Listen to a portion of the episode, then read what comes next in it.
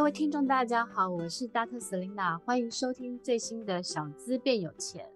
这个节目是由 Dr. Selina 呃专为小资族量身规划的一个生活理财节目，希望大家从日常生活的一个议题当中轻松的学习投资理财，有机会呢帮自己多赚一些钱，改善经济，翻转人生。那今天呢这一集呢一样，我们请到了我心目中美股女神。我每天看他的粉丝啊，我都好佩服他，佩服的五体投地的 Jenny。Hello，大家好，我又来了。Jenny，我们这一集啊，其实我的主题是升息空头市场小资必学的一些投资的策略跟布局，这样子。这应该是大家现在最想知道的事情。对，因为我每天都会看美股嘛，嗯，然后看那个指数，我都想说，哇，这是这是一下子五百点，一下子七百点，上次这样狂跌。到底会跌到什么时候呢？所以我今天看就是说，九月三十号是今年第三季最后一天，对不对？然后美股一样持续的用收跌来这样子，所以今年看起来三大指数已经收在二零二零年的最低点了。然后所以道琼工业指数收跌了百分之二十一，标准普尔指数下跌百分之二十五，那斯达克下跌百分之三十二这样子。嗯，那这样跌跌不休。呃，联准会要打通膨嘛，所以它一直在升息。嗯、那今年其实九月也升息三码这样子。那后续的十一月三号跟十二月十五号的那个联准会的那个利率决策会议，看起来还会再升息到至少五码，大家这样预估。嗯、所以如果这样一直这样子就是升息，那它其实对全球的股汇市的影响，Jenny 你觉得会会怎么样呢？好，我们其实。今年以来啊，就从年初创新高之后，就基本上是一路下滑，已经扭转了二零二零年以来的一个多头趋势嘛。嗯、所以大家都很担心，说到底是发生什么事情，经济未来是不是要面临衰退？我们可以跟大家就是。回顾一下，就是从今年年初的时候，嗯、其实今年年初到去年年底的时候，大家就已经在担心通膨这件事情。嗯，因为供应链的问题，其实很多货赶不出来啊，或什么之类的，嗯、很多东西都在涨价。那涨价之后呢，就会造成所有的物价上涨。那你民众他今天他的所得没有跟着物价去上涨。它的购买力下滑的时候，那自然而然就会影响到后续的一些投资，影响到消费。那这些投资跟消费呢，又会再去影响到整个市场的一个需求跟供给，就会导致市场面临一个需求不足，然后开始厂商不想生产，经济面临衰退的一个状况。到了二月的时候呢，俄乌战争突然爆发嘛，联总会之前为什么一直跟我们讲说，他们觉得通膨是暂时的？这个原因就是因为他们觉得他们是可以控制的下来的。可是俄乌战争它是一个不确定性，它是一个意外的因素，对，所以导致说油价突然在那个时候开始做一个疯狂的一个上涨，嗯、这个东西是很多人他没有办法去控制的，所以也导致通膨，因为油价的上涨，油价上涨，油价是很多的生产过程当中很重要的一个成本，所以呢，这些物价开始上涨，然后缺工啊，然后薪资又开始上涨，嗯，通膨就是完全是控制不下来的一个状况，嗯、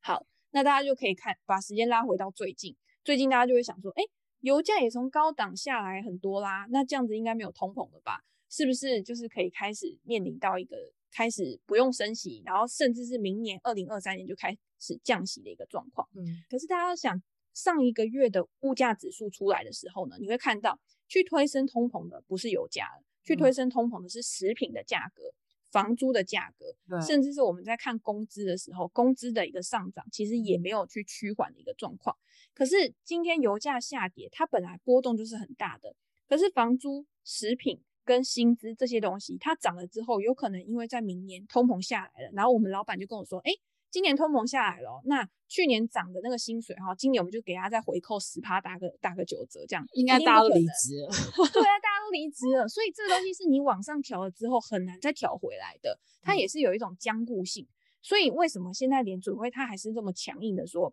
我现在就是还是要升息，甚至是他在九月升息三码了之后，到年底之前确实就是呃，目前看起来是还要再升五码。二零二三年本来大家想说应该要降息了。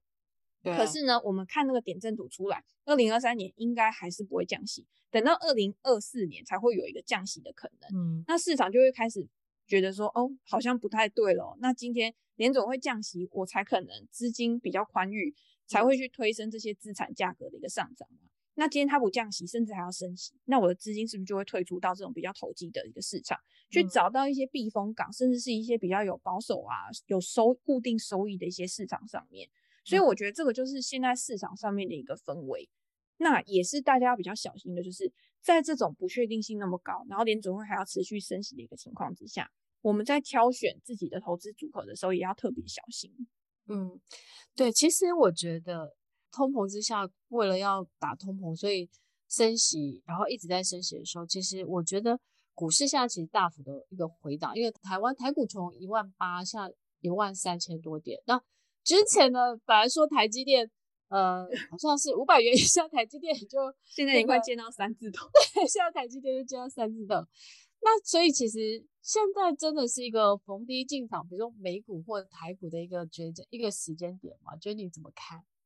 我自己还是会觉得说，如果是以长期投资的角度来讲吧，嗯、我们上一集其实也有讲到，巴菲特说不要看空美国。虽然说这是老调重弹啊，但是如果大家去看过去这么长时间以来的记录，美股它其实你看过去几十年它的一个平均报酬表现，大概就是七个 percent 左右。那七个 percent 左右，相比于我们把钱放在枕头下面，我们把钱放到银行的定存，其实还是高嘛，对不对？所以枕头私下可能钱会烂掉了。是，对，现在应该没有人把钱放在枕头下面了。对啊，对，所以呢，我觉得以长期投资来讲，现在开始下跌，那景气一定是会循环的。现在可能就是在景气一个比较趋缓、比较往下的一个过程当中。嗯、可是如果你现在把你的钱去投入到市场上面，你未来可以赚取到的报酬一定也是比较高的。我们就用本益比，因为大家很喜欢用本益比来做市场的一个估值嘛。目前美股啊，平均的本益比大概就是在十八倍左右。嗯。可是你把过去长时间的一个本益比平均的一个数字拉出来看，其实大概是在十六倍。所以现在看这个数字，其实都是用比较出来的。有些人说，哦，现在十八倍，平均十六倍，那现在美股可能还要再继续跌。这个就是一般如果他比较悲观去看市场的人，他就会这样觉得。可是我觉得，如果今天是一个呃，长期投资的投资人，你在看这个数字的时候，我觉得比较不要这样想的原因，是因为今天平均是十六倍，不代表说每一次的回档就一定会低于十六倍。我们只能说，哎，接近了这个数字的时候，它可能是一个比较合理的区间。那你在这个数字附近，你可以开始去做一个分批的布局。等到你分批布局完成之后，它开始回到它原本应有的轨道上，那你就是可以从你的投资里面去赚到长期大盘给你的一个平均报酬。那如果今天真的很想要去择时的，因为有些人他去投资，他就希望说我可以买在一个最低点嘛，嗯，那你就可以去设定，如果今天你觉得大盘它比较合理，或者是在未来要衰退的一个情况之下，它会去跌破十六倍这个平均的一个本益比的话，那你在这个时间点到的时候，你一定要勇于入市，因为以我过去的经验来看，通常在等待最低点的人啊，即便是最低点到了，他也不会投入。因为他会觉得低点还有在低点，好像有一句话是说什么，在下跌的时候，你没有那个在，也不能够享受到上涨时候的那个。对，就是下跌的时候你没有小麦，然后未来你对 对，就这句话。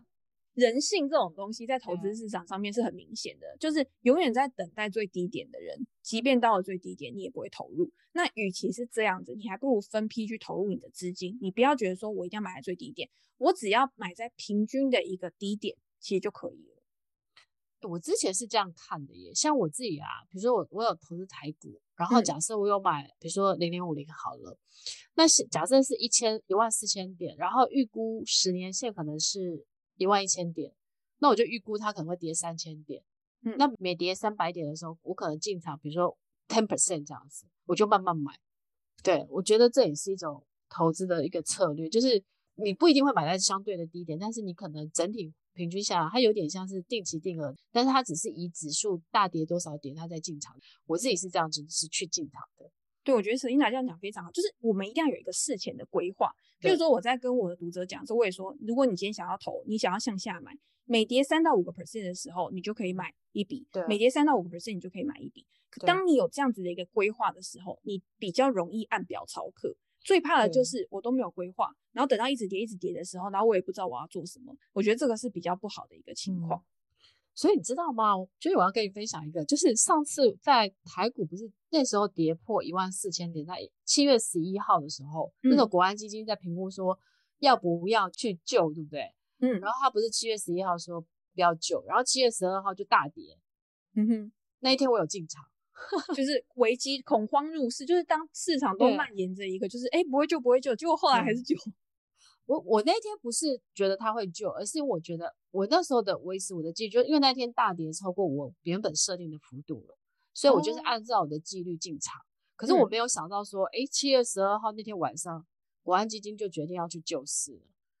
它后来就涨一波。只是我觉得，就是如果你有做好你的那个资金的控管。就是说，其实我们一直教育大家，就是说，股市创新高的时候，你手边一定要预留一部分现金，是因为你不知道什么时候会有黑天和黑天黑犀牛这些事件。嗯，所以等它反转的时候，你是有足够的一些现金去捡便宜的。所以我觉得这是对于风险的资金的控管，其实我觉得这是大家从这一次，我觉得大跌不一定是不好的一件事情，因为它可以重新的去教育你，让你去思考你自己的这个投资策略跟就是。对于这些持股的比例还有现金比例，我觉得是好的。对，对，我也觉得。对，因为而且我觉得我常常会分享一个概念，就是说一时的输赢，就是赚钱赔钱都没有关系。你可是你从这一次的过程当中，你学习到什么，然后你再次复盘，然后下一次你会不会做得更好？我觉得这是投资很重要的一个概念，这样子。对，对，我觉得检讨真的是很重要的。对对对对对。然后，Jenny，我想要再问你啊，因为这样美元，因为升息之下美元很强势，嗯，亚币都跌倒了，就是像样子韩币啊，然后这人民币还有日币，其实大家都是净贬这样子，嗯，所以我想要问你，就是说，诶，强势美元下对于亚股的一些影响，我觉得其实就是资金外流一个状况，因为大家想嘛，今天美国开始一直持续的升息。其他的国家都还没有这么激进的一个升息的时候，那升息会导致什么样的一个状况？升息会导致利率上升嘛？那每一国的货币它是怎么样去决定它的一个价值的？其实就是靠利率去决定，利率就是一个货币它的一个估算它价值的一个很重要的一个关键。所以当今天利率上升的时候，你会发现美元也开始上涨，美元也在这段时间变得很强势。那所有的资金呢，因为看到殖利率上涨，看到美元强，它又回流到美国去，对其他国家来说就会是一个压力。可是我们也有看哦，现在开始其他国家也开始陆续去升息了嘛。第一个是它要维持它自己国家的一个汇率的一个稳定，第二个是它在升息的同时，它也要去考量啊，我今天升息，虽然说我可以去稳住我的汇率，但是我对于我国内经济的一个影响，它的一个影响幅度是怎么样？所以，像我们自己台湾的央行，台湾的央行这一次升半码，大家就会觉得说，哎，怎么只升半码或怎么样？那我们可以去看，第一个是我们的一个物价的一个涨幅，其实相对于其他的国家，相对于美国啊、欧洲啊，其实真的我们的通膨状况看起来没有那么的严重。那第二个呢，就是你要想哦，升息去影响到的，它不只是一个哦，我今天只是去抑制需求而已。今天台湾，不管是台湾啦，我觉得各个国家都一样。就是我们手上最大的一个资产是什么？通常是房地产吧。那这个房地产通常应该也不是全部现金买，通常都是贷款去买的。嗯。当升息的时候，我们在付贷款的一个承呃承受的一个利息支出也会增加。所以如果今天升息升的过猛，然后导致一些持有房地产的人，他的一个压力太重，他要开始去抛售房地产的时候，房地产也是一国经济很重要的一个支撑，因为它也是个经济橱窗。对，所以今天房地产它如果今天下跌的太快的话，其实对于整个经济体的一个内部，其实会造成蛮大的一个影响的。嗯，所以为什么台湾或者是其他国家，它可能没有办法有一个这么强势的升息？我觉得就是因为大家都还在看美国的脸色嘛。美国今天它联准会，它想要做什么样的一个举措？它想要去抑制需求。结果他把他自己的痛苦，其实就是外扩效应，然后到其他的国家上面。可是我觉得还是要注意啊，就是因为台湾是出口的国家，第一个是我们的一个出口表现，其实会受到美国需求的一个影响，因为美国就是主要的消费大国嘛。可是今天在台币强贬的一个情况之下，未来在财报上面，对于一些呃出口的一些公司来说，他们也会受惠于汇率的一个贬值。那这样子一加一减，我觉得还是要去看未来的一个后续效应会怎么样去做一个抵消。那长期投资来说的话，我觉得还是要看公司的基本面。一家公司它好不好，它绝对不会是因为就是当前的一个市场状况怎么样，这些市场状况也许会造成这些公司的股价下调。但是长期如果他们可以去撑住，他们在未来复苏期的时候，他们回到他们呃上涨的一个过程，一定也是很快的。嗯。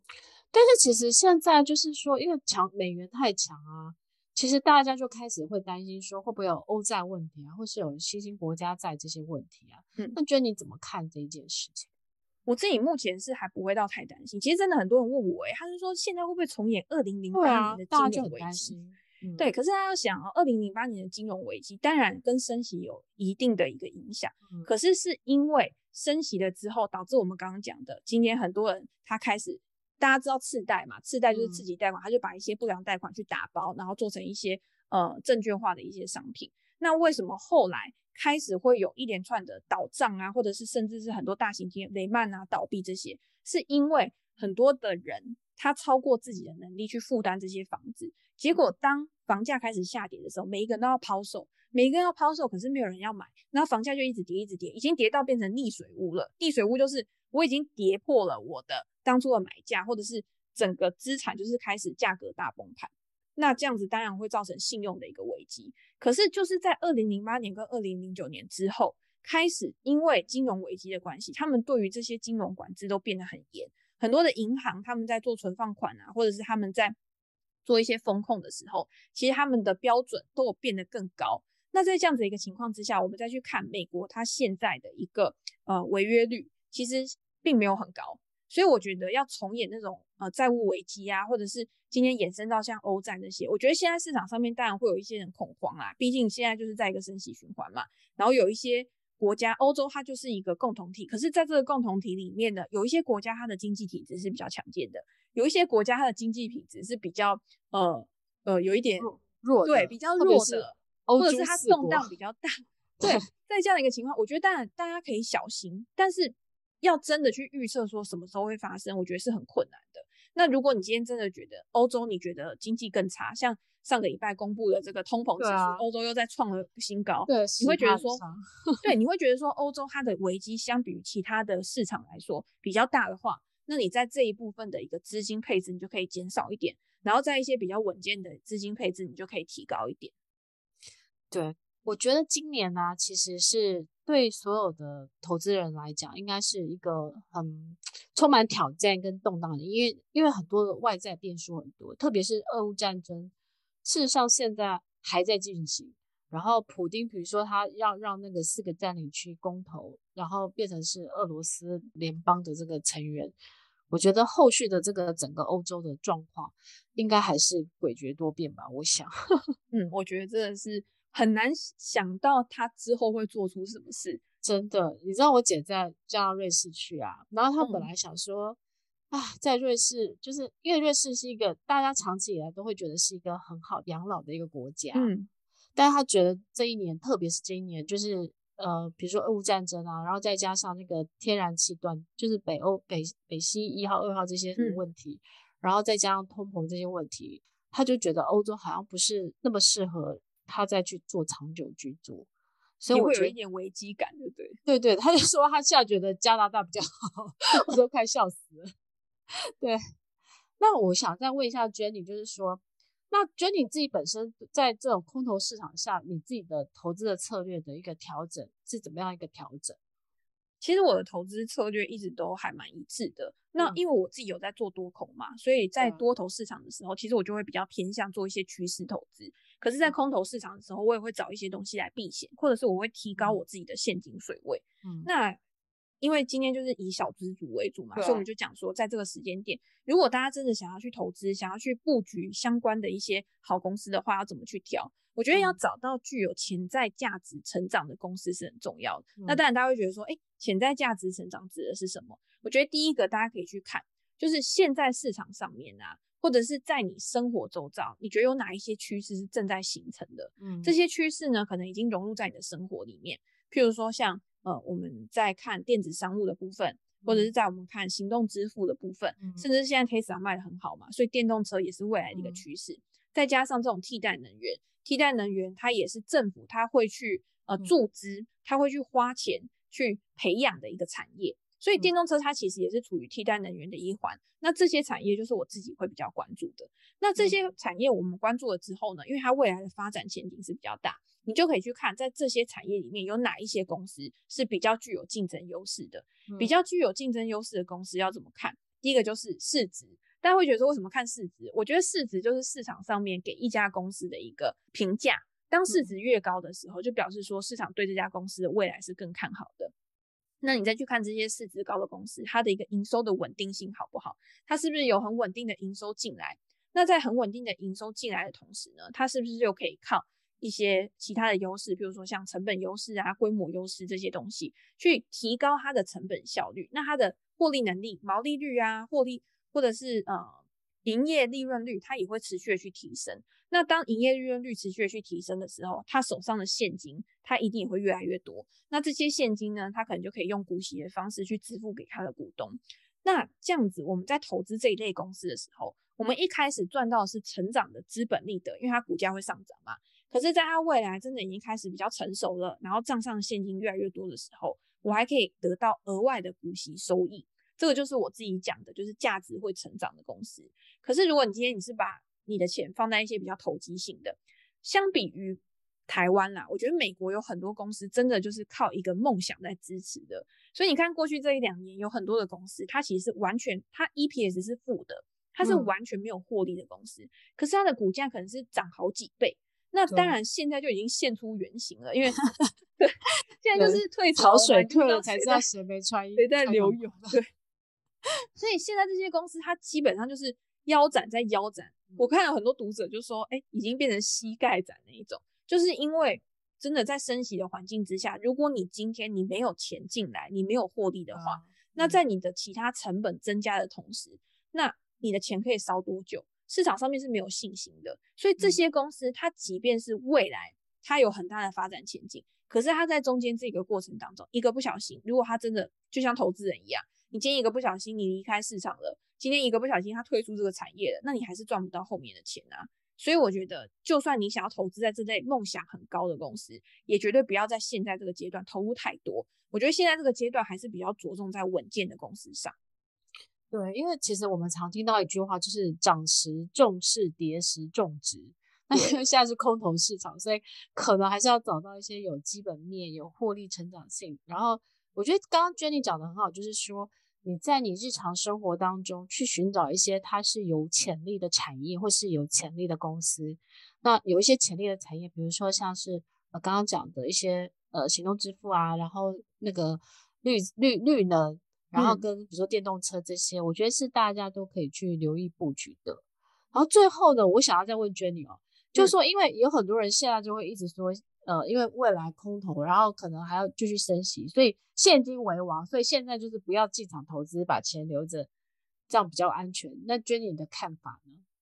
我自己会觉得会讲这样子话的人啊，当然他一定是要在等低点嘛，他会觉得说，哎、欸，我现金为王，我不要投入市场，我现在就是等于是赚了，因为你他投入市场的人，你可能今年账上就是有亏损，嗯，可是。当你有这样子的一个想法的时候，其实在未来上涨的一个过程当中，你可能也会少赚。嗯、所以我觉得不要有这种就是现金为王啊，然后现金一定要呃完全就是空手的一个状况。任何时间点，就我自己来说，其实我都不会是完全空手的。我觉得现金作为短暂的一个停泊港，譬如说你今天像假设我今天是做一个波段的投资，我就不要讲说哦都是长期投资。波段投资其实你要预设的就是我的进场点是在哪边。我的出场点是在哪边？嗯、是在我们投入资金的时候就要想好的。嗯、那今天当行情照我的预期的时候，我买在一个很漂亮的点位，我当然就可以长期投资啊，因为它就是不会跌破我当初预设的一个位置嘛。嗯、可是当今天行情它不如我的预期，比如说有任何突发事件发生的时候，它开始一直下跌，那我自己会把我自己的停损点去设在我进场点下方的十个 percent 以内。嗯，那。当我被停损出场的时候，我的现金是不是就会自己增加了？嗯，所以我的现金是依照我自己的投资原则，然后会去自动的去做一个增减的。那在这样子的一个情况之下，一定会有现金多的时候跟少的时候。这些资金呢，它并不是说你在那边去闲置，而是它在等待一个更好的时机。那如果今天大家是把现金当做这样子的一个看待的话，我觉得就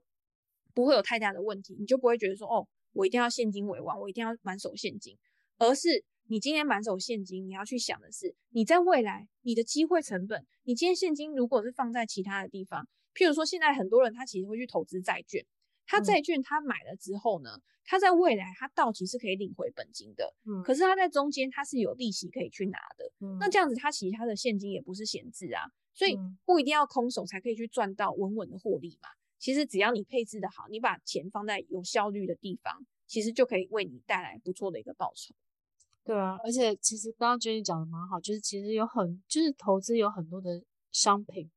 那其实你都是可以去寻找一个就是相对安全也有相对安全的做法，这样，嗯、比如说债券啊，比如说现在美 美元一直强升，现在美元的定存利息也也慢慢高了，对所以他也可以考虑一下。对对，我觉得这些就是有一些很保守的投资人，他真的就是说我就是什么东西都不要投，我就是只想买定存，我觉得也可以啊。我也认识很多那种阿姨。阿姨辈的，他就是这辈子真的就是靠定存，然后累积到他自己的退休金，然后退休之后也过得很好诶、欸。对啊，有些人就是要么就是买定存，然后要么就买很多保险，然后要么就是买很多房产，嗯、就是那种比较稳健的。那我觉得其实有有存钱有投资都是好的啦。然后你只要长期，应该都还是有不错的报酬这样子。就是要很有耐心，然后去执行自己的投资策略。嗯、我觉得这个才是最重要的。嗯，对。那我觉得其实大家啊，最后谢谢 Jenny，呃，跟跟我们分享很多空头下的一个投资策略。然后最后呢，我们再再请 Jenny 再讲一下，因为我觉得你那个招财历二零二三，我觉得还是对大家是蛮有帮助的。那可以在前提你简单讲一下，就是如果买了这个招财历啊，他每天可以看到什么？好。然后我们这个招财历呢，你每一天都会看到不一样的知识点。譬如说，我们今天在看财报的时候，大家会知道什么是本益比啊，或者是你今天知道什么是营业利润率。那你今天在，我觉得里面有一个比较特别的，就是我们会介绍一些基金经理人，然后他是很有名的，我们会讲说他的投资策略是什么。如果你今天想要去了解他的策略或者他的生平的话，有哪一些书可以看？所以在每一天里面呢，我觉得字数虽然稍微有一点多，但是大家一定可以获得到不一样的知识。那另外还有一个我觉得比较特别的是，买这个招财力呢，因为通常大家都会觉得说招财力好像后续会没有呃其他的一些补充。那我跟 IEO 其实有做一个网站，就是我们会把这些招财力上面的知识点，如果还有更新或者是里面介绍的公司它有不一样的一些新的资讯的时候，我们会把它更新在网站上。大家只要扫 QR code 去网站的时候。他就可以看到额外的一些东西。哇，Jenny，你们你们真的好有心哦。对，我们就希望就是一个后续一直持续，嗯、让他这一年呢都可以一直吸收不一样的知识。对，所以我觉得其实我我觉得其实台湾有非常多像 Jenny 这样很厉害的一个理财达人啊。其实他可能已经财富自由，或是大家其实也都过得很好，可是就是会希望把自己的呃毕生所学或是。从小学 所学到这些投资理财知识分享给大家，让大家每一天当中可以进步，然后可以让你的就是财商知识可以更丰沛这样子。所以，但是我觉得你跟我讲他跟 IU 做的这个泽泽募资的这个招财令二零二三，我觉得是一个很棒很棒的一个就是协助大家进步的一个计划这样子。所以就是想说，哎，就是请 Jenny 就是跟我们再多多分享，谢谢。对，刚刚听完以后，可以到 Jenny 跟 IEO 的粉丝团，或是呃，就是上网搜寻，其实也都可以搜寻得到。那就是欢迎大家就是支持一下 Jenny 跟 IEO 的这个招财力二零二三。我觉得 Jenny 有没有送招财猫？哎、欸，我们有送我们两个人的专栏各一个月，好所以等于真的有很多东西可以拿。所以 Jenny 跟 IEO 就是你的招财猫。对对对，我们就是想要当大家的招财猫，持续为大家带来新的资讯。这个以以后每一年都会做吗？诶，可能不一定。我觉得以后可能就是在网站上面。我们现在还没想那么远诶，我们现在就觉得说啊，赶快把这一本先把它做好。诶，但是我看已经有一千两百多个人支持了，我觉得很棒啊。对对对，就是一开始其实这一次还蛮出乎我们意料的啦，就是还有蛮多人他会觉得说，哎，这个东西感觉好像很特别，然后也可以学到东西。对啊，嗯，但这个计划是 IEO 来跟你提的吗？其实我们平常就会常常在聊天嘛，然后有一次他就跟我讲说，嗯，他想要做做看这个东西，然后我们两个人就是想到什么，我们也是执行力还蛮强的，我们就直接说，哎，好啊，那就来试试看呢，真好，对，然后 就直接开始。我我觉得执行力是很重要，就是你想到什么，你不要只是空想，我觉得要去实践。所以我觉得这是我十一月要出书有出书的一个内容里面，就它其实就是有执行力。有我们之前，我记得我们之前那个大大的那个。上班族才其实也是你很有执行力，然后去把所有的东西都统筹了之后，然后我们一起推出的，我就觉得哦，我那时候一听到的时候，我也觉得超棒的。而且后来真的每一个读者都，每一个学员也都一直 有很好的一个评价。对，哎、欸，我上次去上火星爷爷的课的时候，还有一个学员跑来跟我讲说：“哎、欸，老师，老师，我是上班族才发展学院的学员。”然后他说他很感谢我们，然后他真的买房子了，所以我就觉得很棒。就是说，其实我觉得我一直觉得学会理财有有一个很重要的一个目的，它就是让你的人生多一些可能性，跟多一些选择。真的，就是说你你不会被、嗯、你不会被呃五斗米折腰，或是你不会被贫穷限制你的想象。所以我觉得，就是我一直觉得要让自己打开视野，然后多学习。所以我也很鼓励大家，就是多多收听 Jenny 的 Podcast 频道，美股投资学。对对，然后还可以多多上那个 Jenny 的粉丝团，因为 Jenny 真的很厉害，她就是每天都日更。然后呢，每天都分享她对美股的一些观察，或是美股的一些重要的一些财报的一些数据。那我觉得，如果大家想要投资美股的话，都可以上 Jenny 的这个 FB 上面去定时的看，或是呃，Jenny 在 Press Play 上面有一个订阅嘛，对不对？对对，所以大家也可以上去看这样子。好，那今天我们很谢谢 Jenny 来跟我们做了精彩的分享，这两集应该是满满的干货。那希望呢。就是大家在空头空头市场下，也会有一个比较安心的，或是就是适合你自己的一个投资策略跟投资布局这样子。嗯、对，那今天我们的分享就到这边，然后希望我们之后有更多的机会，常常邀请 Jenny 来上我们的小资变有钱。没问题，谢谢大家，谢谢大家，也祝 Jenny 的这个招财力二零二三可以有更多的人去支持这样子。谢谢谢谢，好，我们今天到这边，谢谢大家，拜拜，谢谢，拜拜。